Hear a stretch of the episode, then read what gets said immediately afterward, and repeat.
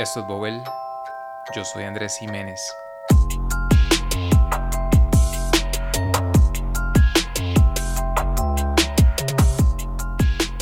Y en este episodio, Japón.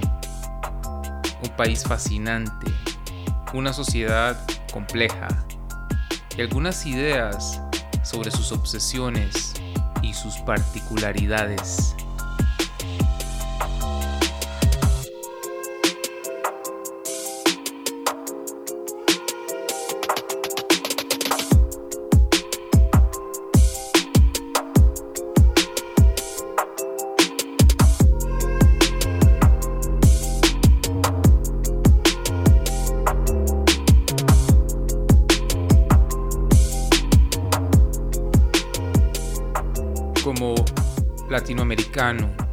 Y más específicamente como centroamericano. El tener un contacto directo con la cultura japonesa es ciertamente una experiencia que difícilmente dejaría de ser exótica y alucinante. Es difícil encontrar en este mundo tan lleno de diversidad y contrastes dos culturas más diferentes. Pero son precisamente esas diferencias tan marcadas lo que hacen esta experiencia algo tan interesante. Japón es uno de esos países que para muchas personas genera toda una serie de ideas y de connotaciones. Y sin lugar a dudas, para muchas personas, este es un país que es visto como un lugar con una cultura muy particular, muy diferente, muy exótica y muy admirada. Desde mi parte del mundo, Japón siempre ha sido visto como ese país extraño, donde todo funciona, y funciona con una precisión y una exactitud casi inimaginable. Un país en donde los trenes son veloces y precisos, en donde lo último en tecnología convive con las tradiciones milenarias y en donde la disciplina y el orden es lo más normal del mundo y en donde la gente es sumamente metódica y trabajadora. Y bueno, fue esta curiosidad la que me llevó a Japón. Esa necesidad de ver cómo es cómo se vive en un país así. Esa necesidad de ver si todas las historias y toda la fama concuerda con la realidad. Y sí, la verdad es que no toma mucho para empezar a notar las particularidades que tanto caracterizan a esta sociedad. Definitivamente, para mí, Japón es casi como estar en otro planeta pero en otro planeta no tanto por las diferencias que son fácilmente visibles a primera vista, como un idioma completamente diferente al mío, o los rasgos faciales de las personas, o incluso el impresionante desarrollo de la infraestructura en las ciudades y en los pueblos, sino más bien me refiero a la idiosincrasia del pueblo japonés en general, así como el comportamiento promedio de los habitantes de este país. Porque, después de todo, son las personas las que construyen y continúan dándole forma a una sociedad. Yo vengo de una sociedad y de una cultura en donde el trabajo y la vida en general es vista con una actitud muy informal, a menudo las cosas se hacen, pero de una forma más lenta, más relajada, más inconsistente.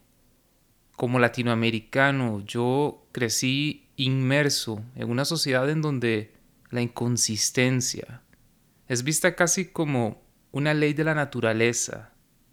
Por supuesto que el transporte público es impredecible y desordenado, Obviamente que el dinero no alcanzó para dejar el proyecto completamente listo. Por supuesto que eso dejó de funcionar al año de ser implementado porque nadie gestionó un presupuesto adicional para darle mantenimiento. El conformismo, la inconsistencia y el desorden han sido aspectos con los que yo he vivido toda mi vida. Y es precisamente esto mismo lo que me parece tan extraño de la sociedad japonesa. Para mí, una gran cantidad de los hábitos y las costumbres que caracterizan a esta sociedad se centran en lo que para mí es una obsesión con el control.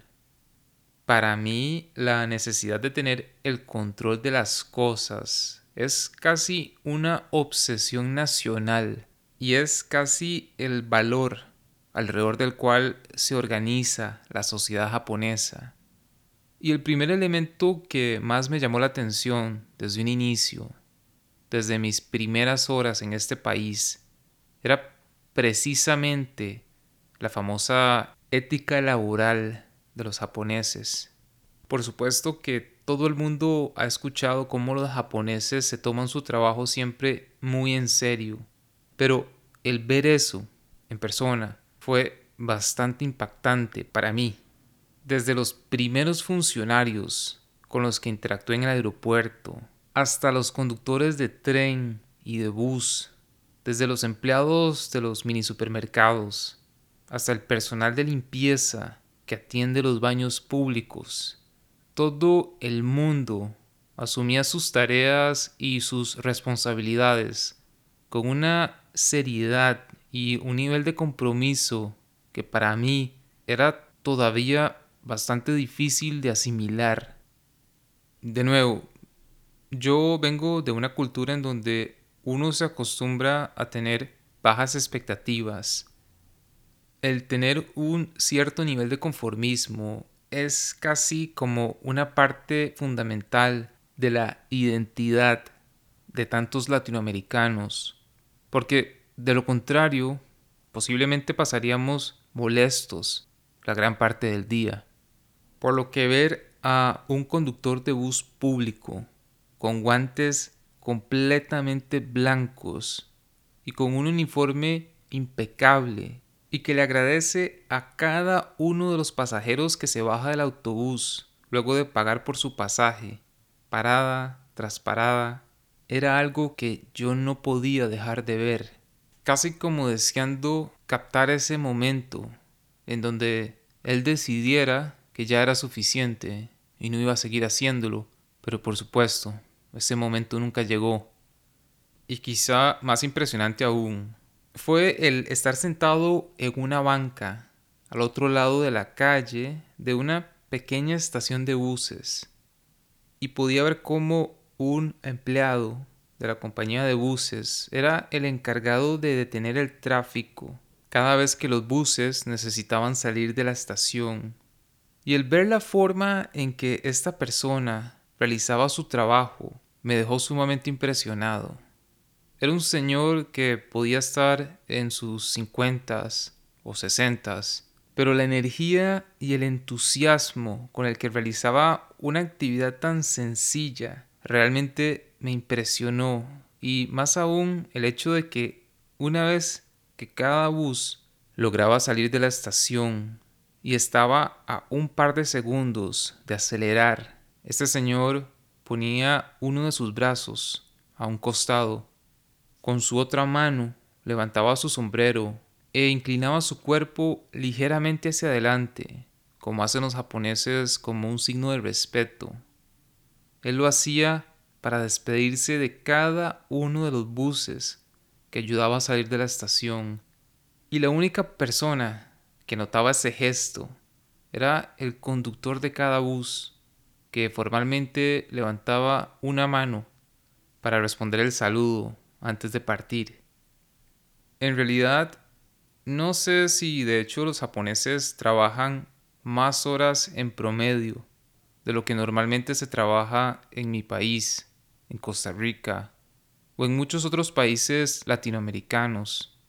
Pero creo que la gran diferencia entre nuestras culturas está en los meticulosos y estructurados que son muchos japoneses en sus trabajos.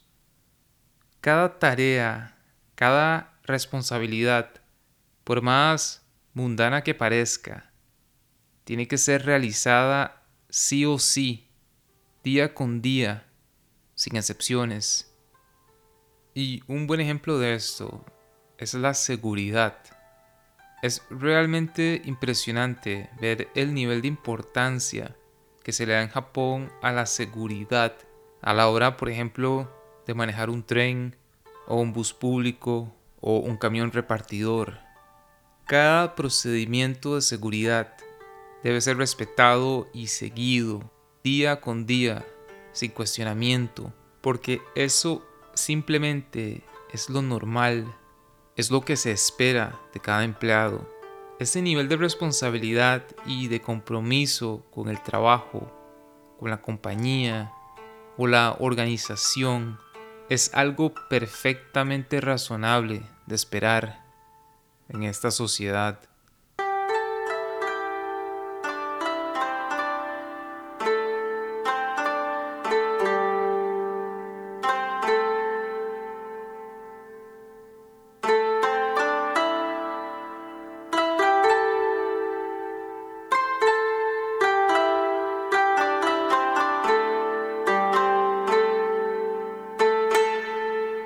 Y esta ética laboral también se extiende a un tema que durante toda mi vida me ha generado muchísima incomodidad.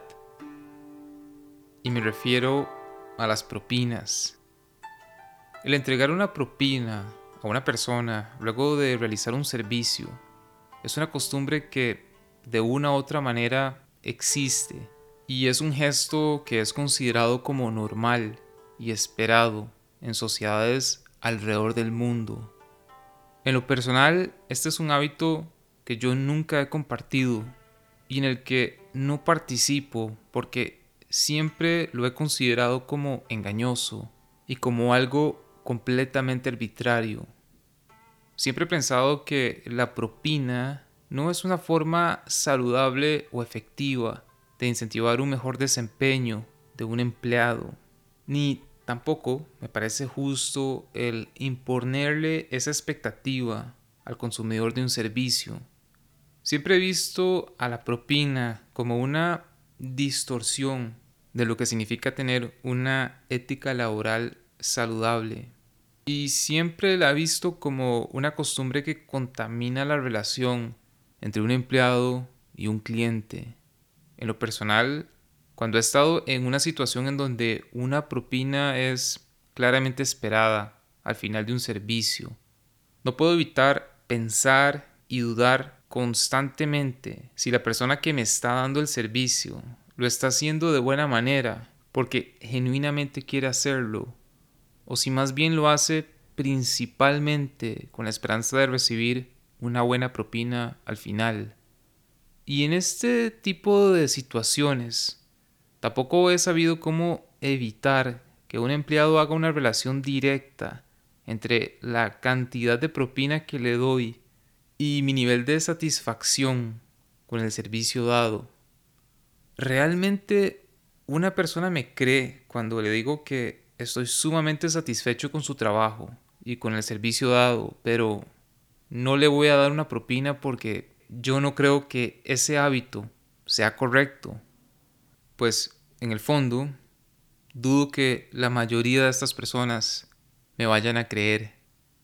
Y en ese sentido, la ética laboral japonesa me parece que nos da una perspectiva bastante refrescante. En Japón no se dan propinas del todo. Y no se dan no solo porque no se acostumbra, sino porque, de hecho, sería considerado como algo insultante. La ética laboral japonesa le inculca a cada trabajador la importancia de desempeñar su labor al máximo de sus habilidades, de manera consistente y con orgullo. Si la expectativa es que des lo mejor de ti todos los días, entonces el recibir una propina fácilmente puede ser considerado como algo insultante porque sería casi como enfatizar que ese día en particular el cliente recibió un servicio mucho mejor de lo esperado. Si la consistencia es un valor tan importante en la cultura japonesa, la propina vendría a enfatizar entonces esa falta de consistencia y en cambio puede enviar el mensaje de que la recompensa de una buena labor debe ser monetaria en vez de un motivo mucho más intrínseco. Además, parte de este orgullo japonés se encuentra en la importancia del trabajo en equipo y de la cohesión de grupo. Dentro de esta visión del trabajo, no calza el concepto de recibir un incentivo monetario de forma individual por haber realizado una buena labor que en realidad se logra gracias al trabajo de todo el equipo. Y esto me lleva a otra de las características que tanto me llamaron la atención de esta sociedad, y es precisamente el enfoque que se le da a la cohesión de grupo, al colectivo, y una de las formas más particulares en las que se manifiesta esta característica es en el silencio y en el profundo respeto que tienen los japoneses por el silencio. Y esto va desde el no hablar por celular en el metro o en el bus, o incluso el tener una conversación con otra persona con un volumen alto, o el poner la música a todo volumen en mi casa o en mi apartamento. Y este silencio es todavía más impresionante en las grandes ciudades japonesas, en esas grandes metrópolis en donde viven y se movilizan millones de personas de manera cotidiana. Y sin embargo, cuesta en realidad escuchar sonidos fuertes que llamen nuestra atención cuando estamos caminando por diferentes barrios y diferentes calles. Y cuando empezamos a notar la fuerte contaminación auditiva con la que convivimos en la gran mayoría de sociedades alrededor del mundo y el impacto que esto tiene en tantos aspectos de nuestra salud personal. Tristemente, en mi propia cultura, esta problemática es algo que prácticamente no recibe ningún tipo de atención o concientización entonces, es realmente sorprendente experimentar cómo una sociedad con tanta densidad de población puede aún así preservar un profundo respeto por el silencio. Y esto para mí refleja nuevamente esa característica muy japonesa por no sobresalir, así como por no invadir el espacio de los demás un espacio que en este caso sería el campo auditivo. Porque una persona que habla por celular en el metro, en cierta forma, está llamando fuertemente la atención porque está haciendo públicas sus conversaciones personales. Además de que está imponiendo sus necesidades de comunicación por encima de las costumbres de la sociedad en Japón, una persona que hiciera eso sería considerada como presumida e inclusive como profundamente irrespetuosa. En Japón se valora profundamente la cohesión social, por lo que el irrespetar las normas de silencio es una clara señal de una falta de consideración con respecto a las demás personas. Otra de las características que tanto me llamaron la atención de los japoneses es esa cierta sensibilidad en la cultura japonesa. Y por sensibilidad me refiero a un interés en las cosas más sencillas de la vida. Los templos y los edificios tradicionales sin duda son impresionantes, pero muchas veces el principal encanto para mí está en los jardines que los rodean, en el profundo cuidado y la atención que se le da a la ubicación de cada planta y de cada roca, y de la impresión general que da la combinación de cada uno de estos elementos. La famosa ceremonia del té es quizá el mejor ejemplo de una práctica ancestral que glorifica la sencillez, la humildad, la austeridad y la simpleza. E incluso el mismo arte japonés y sus costumbres tradicionales son ricas en historia y en simbolismo, pero no son necesariamente llamativas y muchas veces llaman más a la contemplación silenciosa e individual. Y esa sensibilidad también se traduce al mismo lenguaje corporal y la forma en que interactúan las personas. En muchos aspectos, el legado de los samuráis y del Japón imperialista quedó en el pasado, y en cambio hoy en día predomina el mantenimiento de la cohesión social y hacer todo lo posible por evitar el conflicto directo. Por lo que, interesantemente, esta no es una sociedad en donde se valore la crítica directa entre las personas. Y por eso se dice que los japoneses son los maestros de la comunicación no verbal, por lo que dar una crítica o una retroalimentación de la forma correcta es realmente todo un arte.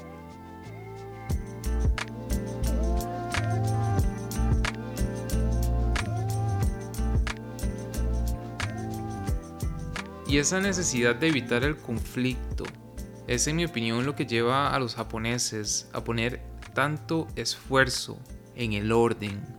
Porque si hay algo que nos predispone a entrar en conflicto, es precisamente cuando las personas desean lo mismo, pero no hay una estructura clara de cómo ordenar las interacciones.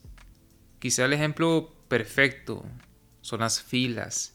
El esperar en una fila es una de las cosas más banales y sencillas que podemos hacer en nuestras vidas.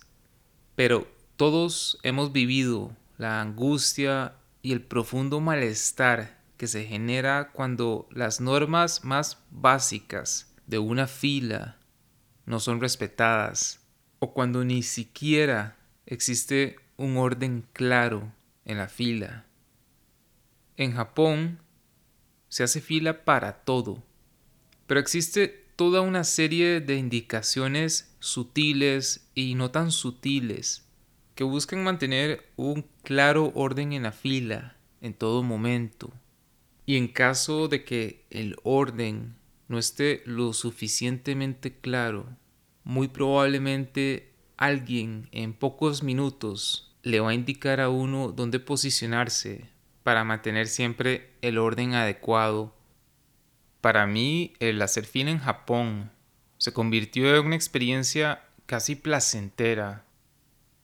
Y para mí, lo más interesante no es tanto la forma de comportarse de las personas, porque es cierto, los japoneses son muy respetuosos a la hora de hacer fila, pero lo que me parece más interesante son los sutiles elementos de diseño que refuerzan en todo momento cuál es el orden adecuado. Y para mí eso muestra también la cuidadosa atención que es dedicada al diseño de los espacios, ya sea públicos o privados. Esa atención por el diseño, en especial por los detalles, es para mí un elemento altamente simbólico.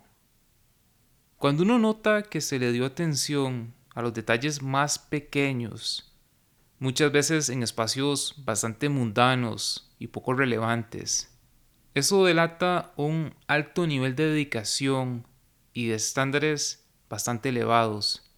Cuando uno logra navegar y movilizarse sin mayor dificultad a través de las enormes estaciones de tren por donde pasan cientos de miles de personas de forma cotidiana sin mayor problema, eso dice mucho de la atención dedicada a la señalización y al diseño visual y de la organización en general de los espacios.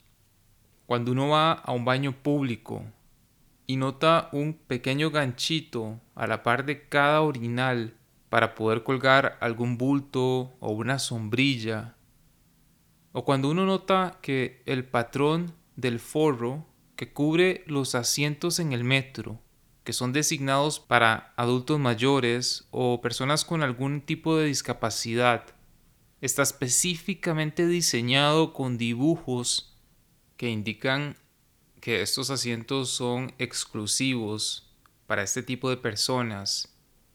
Una forma de comunicación que trasciende inclusive la barrera del idioma. No queda más que quedar impresionado y admirar la atención al detalle.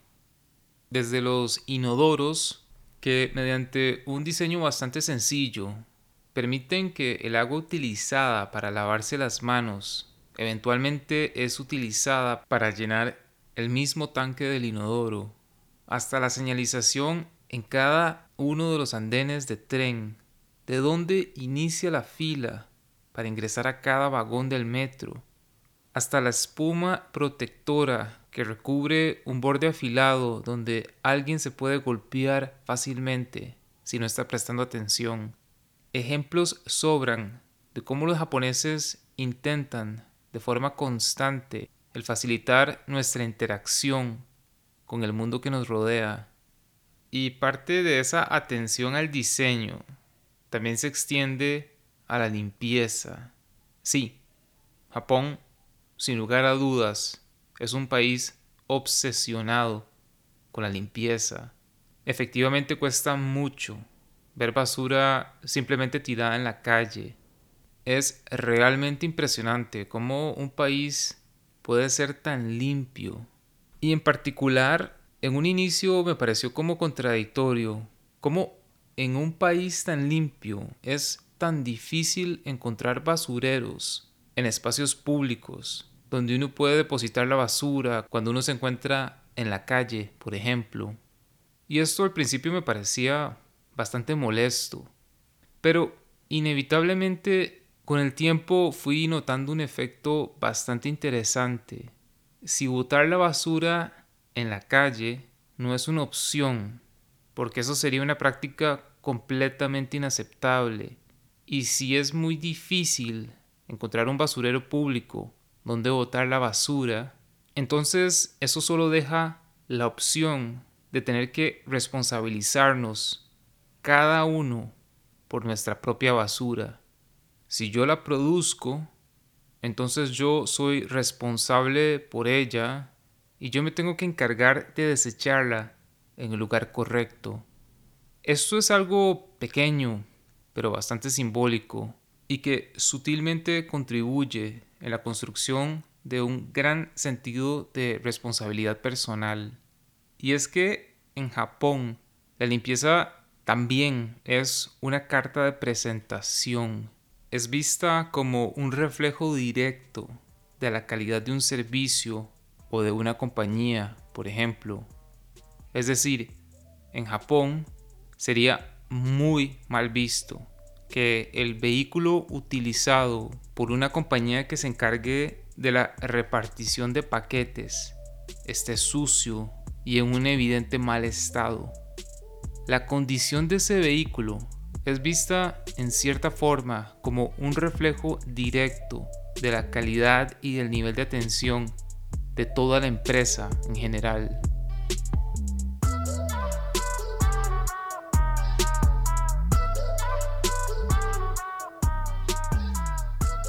Ahora, esta necesidad de orden también se extiende hasta la misma naturaleza. Es cierto, muchas veces los jardines japoneses, como en el caso de los mismos templos religiosos, son arreglados y mantenidos con un nivel de orden casi perfecto por motivos espirituales.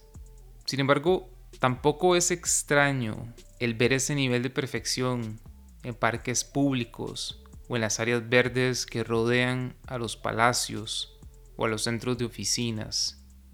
Son zonas verdes impecables, extremadamente limpias y en donde incluso es común ver a los japoneses tratando de moldear el desarrollo de las ramas de los árboles en una cierta dirección mediante el uso constante de soportes y ataduras.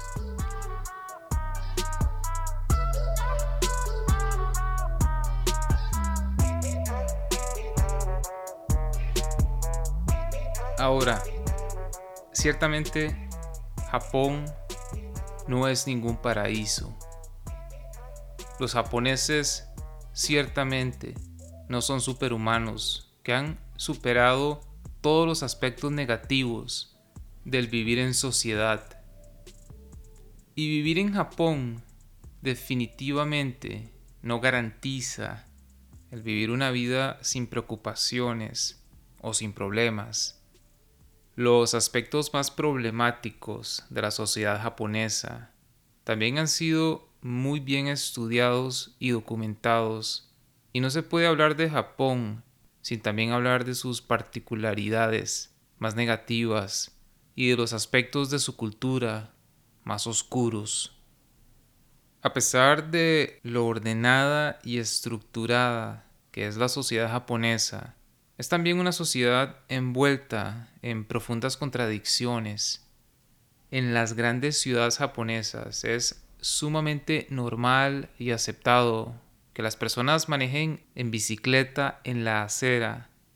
Y en vista de la gran popularidad que tiene el uso de la bicicleta como un medio de transporte en Japón, es sumamente difícil de entender por qué no crear infraestructura especial para bicicletas, como ciclovías bien diseñadas, en vez de tener que utilizar las aceras, que normalmente son espacios para peatones.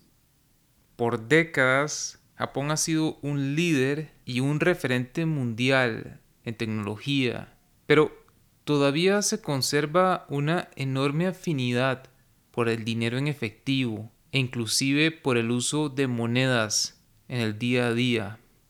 Me parece irónico que en países como Somalia o Kenia, el avance de la economía sin dinero, en donde muchas veces las transacciones cotidianas para pagar bienes y servicios se realizan de forma digital por medio de sistemas de pago que funcionan a través de la red celular. Y esto es algo muchísimo más aceptado en estos países en comparación con Japón, en donde el dinero en efectivo es todavía de gran importancia y en donde incluso el vuelto que uno recibe luego de pagar algo se entrega con frecuencia con ambas manos, manteniendo el billete perfectamente liso para evitar arrugarlo. Japón es considerado como un país democrático, pero a la vez conserva muchas costumbres y leyes que pueden ser consideradas como bastante autoritarias y sumamente rígidas, por lo menos en comparación con países con un mismo nivel de vida. El manifestarse y el rebelarse en contra de los símbolos de autoridad, sea un empleador o una institución de gobierno, no es un valor muy presente en la sociedad japonesa. Sin lugar a dudas, el japonés promedio es por lo general tímido, retraído, callado, pero a la vez en las grandes ciudades también se puede ver gente que viste y que se arregla de la forma más inusual, extravagante y llamativa posible. Este es un país donde mucha gente no siente una conexión muy fuerte con el mundo espiritual, o que ni siquiera se identifica como una persona religiosa, pero a la vez todo el país está lleno de majestuosos templos y lugares sagrados que recuerdan de forma constante el vínculo tan fuerte que aún existe en la cultura japonesa con el ambiente espiritual y energético, así como un vínculo muy estrecho con el legado zen y los espíritus existentes en todo tipo de objetos, ya sea materiales o naturales. Una espiritualidad que tal vez no se vive o se aprecia de la misma forma que en otras partes del mundo, pero que sí existe en la cultura japonesa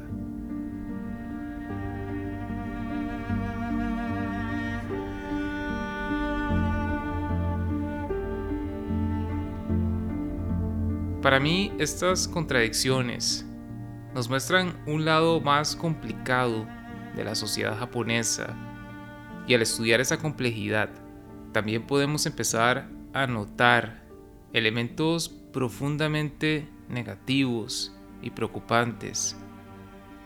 Esa obsesión japonesa con el orden y con la necesidad de control también conlleva a toda una serie de prácticas y de hábitos que me parecen sumamente problemáticos. Entre ellos se encuentra, por ejemplo, la rigidez de la sociedad japonesa.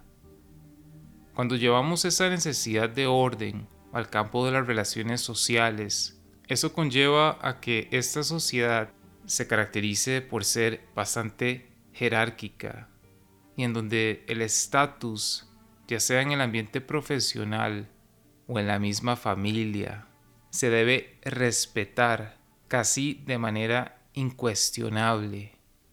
Eso quiere decir que los roles sociales son claros y bien definidos y por tanto deben ser respetados en todo momento. En cierta forma, para que el país funcione como una orquesta muy bien afinada, cada persona debe saber y respetar su rol en la sociedad. Y esta formalidad se extiende, por supuesto, al mismo idioma japonés, un idioma que se caracteriza por contar con una amplia variedad de grados de formalidad que se pueden utilizar, todo dependiendo del respeto que se le deba dar a la persona con la que uno está conversando.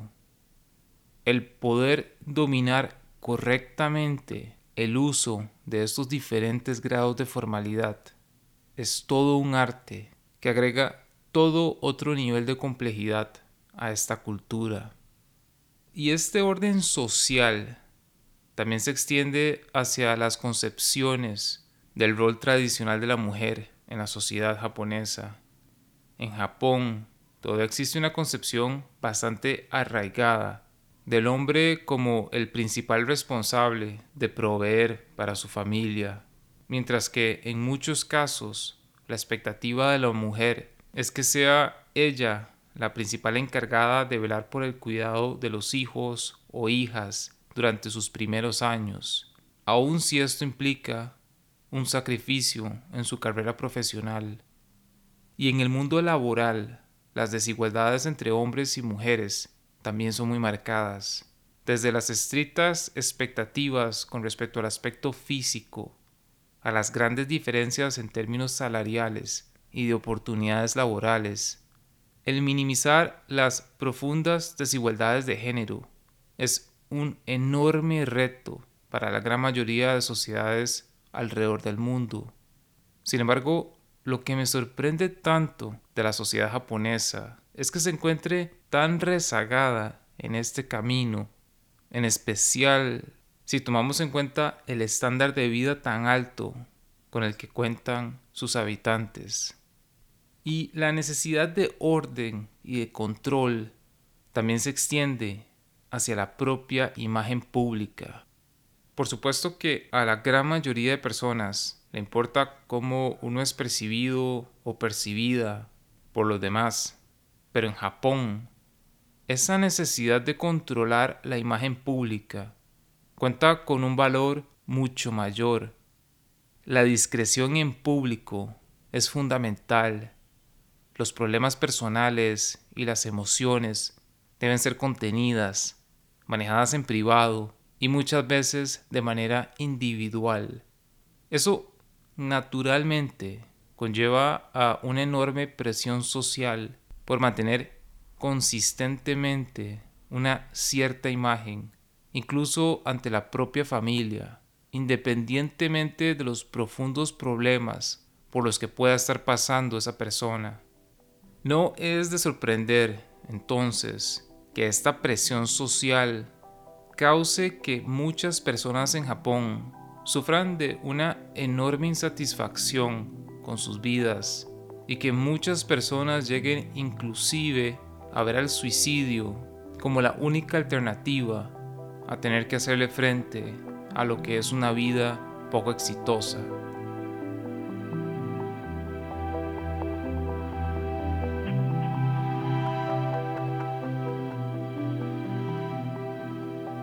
Por otro lado, creo que la necesidad de orden en esta sociedad refleja también una profunda incomodidad que muchos japoneses sienten con lo incierto, con lo impredecible y con lo desconocido. Esto muy posiblemente ha sido un claro legado del aislamiento cultural y económico que predominó en Japón durante 220 años.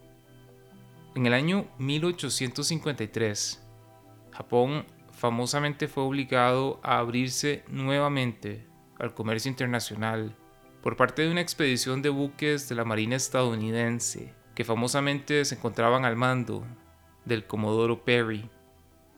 Y Perry contaba con órdenes directas del presidente estadounidense de la época de forzar a Japón a abrir sus mercados al comercio exterior, por lo que esta expedición de buques llevó a Japón un ultimátum que fue entregado al líder, al shogun, informándole de su obligación de abrir los puertos japoneses al comercio internacional.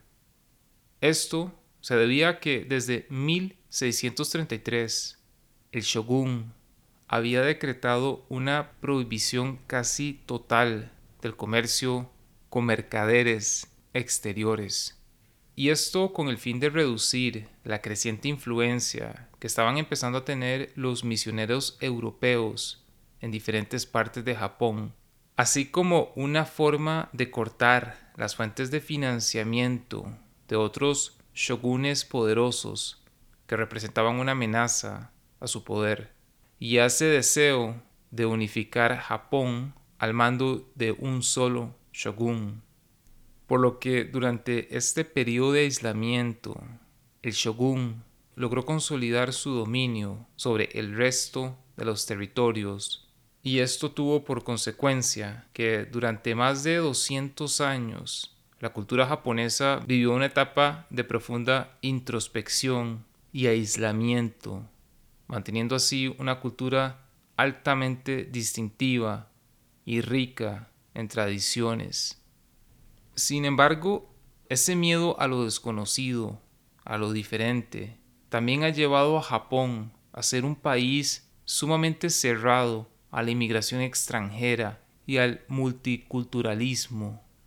Japón es un país sumamente homogéneo desde un punto de vista étnico y cultural y famosamente ha evitado seguir el mismo camino que la gran mayoría de otras sociedades que también cuentan con altos niveles de ingreso económico, específicamente en lo que respecta al abrir su sociedad a la inmigración de personas extranjeras y en especial a ese inmigrante no altamente calificado, a diferencia de otras regiones del mundo como Norteamérica, Europa o inclusive Australia y Nueva Zelanda.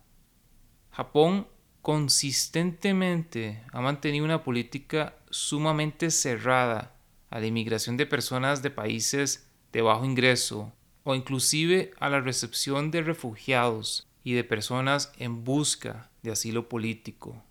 En el 2018, el gobierno japonés famosamente rechazó prácticamente el 99% de las solicitudes de asilo. De aproximadamente 10.000 solicitudes hechas durante ese año, únicamente 42 personas obtuvieron el estatuto de refugiados. Esto es muchísimo menos que en cualquier otro país industrializado. Países que, por lo general, aceptan a varios miles o decenas de miles de personas por año. Y esto a pesar de que la población japonesa se encuentra en un proceso de reducción acelerada desde hace décadas. El porcentaje de personas que alcanzan una edad avanzada continúa en aumento, al punto en que este es el país con la mayor población de adultos mayores en el mundo, a lo que se le suma el hecho de que las expectativas y las diferentes presiones que impactan a los jóvenes evitan con gran frecuencia que deseen crear una familia. La sociedad japonesa prefiere mirar al desarrollo tecnológico y a las innovaciones en robótica como una alternativa viable para poder continuar dándole la asistencia necesaria a una población cada vez más vieja. Todo esto con tal de no tener que abrir su sociedad de manera considerable a la inmigración extranjera. Claramente la identidad japonesa no se basa y creo que no considera al multiculturalismo como un valor importante y que deba ser incentivado. Es de esperarse, por supuesto, que este estilo de vida lleve a tantos jóvenes a sentir un profundo sentimiento de soledad en sus vidas. Y es que la epidemia de soledad que viven muchísimas personas en este país demuestran una profunda falta de balance en esta sociedad. Muchas personas en Japón encuentran prácticamente todo su sentido de identidad y de propósito en su trabajo y por tanto, al pensionarse, de repente pierden la estructura que les da el trabajo y esto deja sus vidas sin una clara orientación. Adicionalmente, el estilo de vida de la sociedad actual no le permite a la gran mayoría de jóvenes el convivir y hacerle compañía a sus familiares más ancianos. Ese sentido de soledad ha generado un fenómeno nacional bien documentado en donde personas ancianas deciden cometer pequeños robos de manera reincidente, en parte porque en caso de ser detenidos y sentenciados, serán enviados a centros de detención para adultos mayores, donde pueden encontrar el cuidado, la atención y hasta la compañía que no encuentran en sus propias vidas. Y este estilo de vida tan solitario ha tenido una consecuencia interesante con la propagación de la pandemia global que ha sido el COVID-19.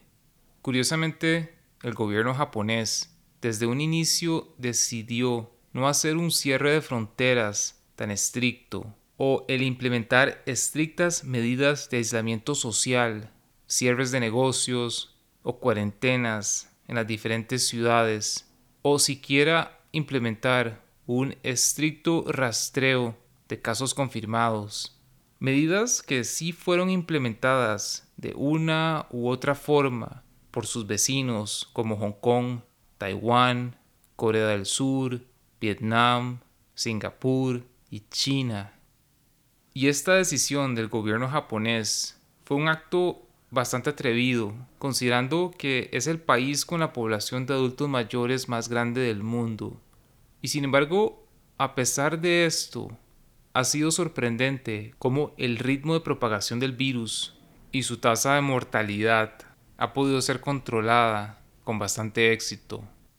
Pareciera ser que los hábitos tan arraigados de higiene y de aseo personal jugaron un rol fundamental pero también el aislamiento social, el distanciamiento físico y el poco porcentaje de familias en donde diferentes generaciones viven juntas en un mismo hogar.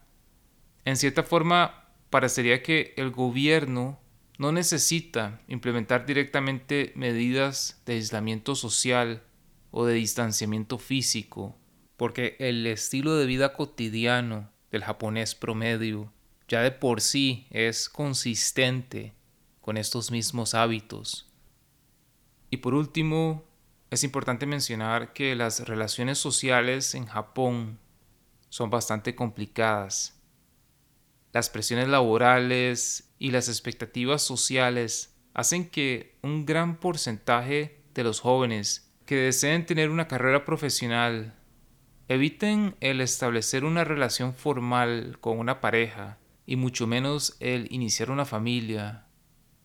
En Japón, puedes satisfacer hasta los gustos más excéntricos, pero muchos de ellos se desarrollan en privado y de manera individual. En el fondo, pienso que muchos de los elementos que hacen de esta sociedad tan única y distintiva son también los que la hacen tan obsesiva y neurótica. ¿Será que no se puede tener una cosa sin la otra?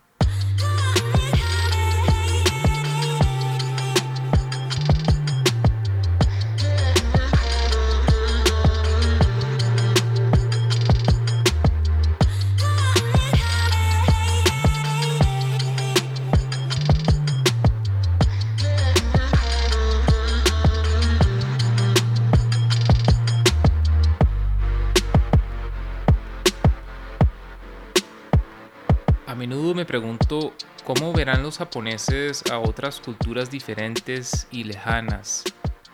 ¿Qué pensarán de mi propia cultura latinoamericana, con nuestros grandes desórdenes y con nuestro individualismo, con nuestro estilo de vida tan relajado y espontáneo, y con nuestros profundos problemas y crisis, con nuestra alegría y nuestra rudeza? con nuestro conformismo y con nuestra improvisación. Como extranjero, Japón es un país increíble para visitar o para vivir. Uno puede disfrutar en gran medida de los mejores aspectos de esta sociedad, pero realmente dudo si ese será el mismo caso con los ciudadanos japoneses. Realmente dudo de si el precio que se paga por vivir y sobre todo por ser parte de esta sociedad no será más bien demasiado alto. Evidentemente su mentalidad de enfocarse en incentivar el bien colectivo sobre el individual le permitió a los japoneses el crear un país increíblemente moderno y ordenado. Pero por otro lado, yo me pregunto qué tan buena ha sido la sociedad japonesa para crear las condiciones propicias para que sus miembros sean felices y alegres, para que vivan vidas saludables y a la vez balanceadas. Sin lugar a dudas, mi influencia cultural como latinoamericano me predispone a valorar un estilo de vida diferente un estilo de vida que valora más la espontaneidad y la alegría, un estilo de vida en donde las interacciones sociales son más flexibles, menos estructuradas y en donde la vida se vive con una cierta ligereza e improvisación. Pero a pesar de las profundas diferencias culturales, en muchos aspectos veo a la sociedad japonesa actual como una sociedad poco balanceada, como una sociedad tan segura de su estilo de vida y del nivel de progreso que ha logrado alcanzar, que en realidad no hay un deseo considerable de cambiar o de integrarse significativamente a la comunidad de naciones. Esta es una sociedad que ha logrado darle un estándar de vida sumamente alto a sus miembros. Pero este estándar de vida a la vez no parece haberse materializado en niveles de satisfacción y de alegría sustancialmente más altos en comparación con otras sociedades con estándares de vida mucho más bajos. Esta es una cultura que me atrae, pero que al mismo tiempo me aleja es una cultura con elementos que encuentro tan admirables e interesantes, pero que al mismo tiempo tiene aspectos que me desagradan profundamente y que francamente me asustan. Pero Antes de partir de este país, llegué a conocer un concepto denominado wabi sabi y de repente me di cuenta que esa podía ser mi entrada. Ese podría ser el elemento a través del cual me podría finalmente lograr identificar con esta cultura. Wabi Sabi es un concepto bastante tradicional en Japón, que fue inspirado por principios budistas y de la filosofía zen, y es un principio que frecuentemente es mencionado en relación a su influencia en el diseño y la estética. Sin embargo, este principio tiene también interpretaciones mucho más profundas y que logran tener grandes implicaciones en nuestro estilo de vida. Wabi Sabi es un concepto que se fundamenta en reconocer y aceptar tres grandes principios. La belleza en las cosas imperfectas, la sabiduría que viene de hacer las paces con la naturaleza transitoria de todo lo que existe y el aceptar la naturaleza incompleta e inconclusa de todas las cosas. Este es un principio que cuestiona los valores y las concepciones más tradicionales de belleza que generalmente definen a algo bonito o atractivo como algo que es simétrico, pulido, uniforme o consistente.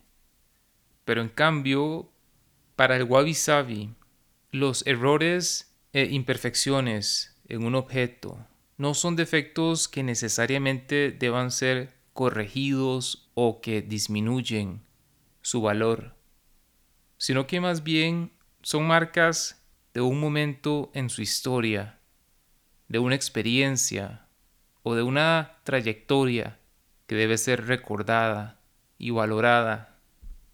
El reparar algo implica el hacerlo pasar por un proceso de transformación y esto nos ayuda a apreciar la complejidad dentro de cosas que a primera vista aparentan ser bastante sencillas. Para el wabi sabi, nuestro verdadero ser es imperfecto. Y por tanto una vez que se rompe, eso nos permite finalmente llegar a conocer y apreciar nuestras fallas, así como comprender que la belleza también puede estar en la simplicidad rústica y no llamativa, en la serenidad y lo simple, en el apreciar y estudiar los contrastes entre lo simétrico y lo asimétrico, y en la aceptación de la realidad, con todas sus imperfecciones. Al final, Wabi Sabi nos muestra que muy profundo en la misma cultura japonesa existe ese balance tan necesario.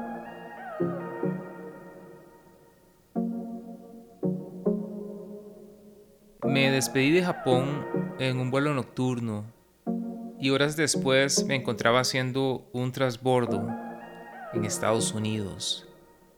Y mientras realizaba el proceso migratorio antes de tomar mi vuelo de regreso a Costa Rica, me empecé a sentir molesto e impaciente al ver lo que para mí era un evidente desorden. La señalización era confusa, las filas eran interminables y poco claras, y el personal del aeropuerto hacía su trabajo con una mezcla de desinterés e impaciencia. Y esto en uno de los principales aeropuertos de Estados Unidos. Claramente ya no estaba en Japón, y el nivel de orden y de atención al que ya me había acostumbrado se había quedado atrás. El ajuste al llegar de regreso a Costa Rica, ciertamente iba a ser todavía más duro.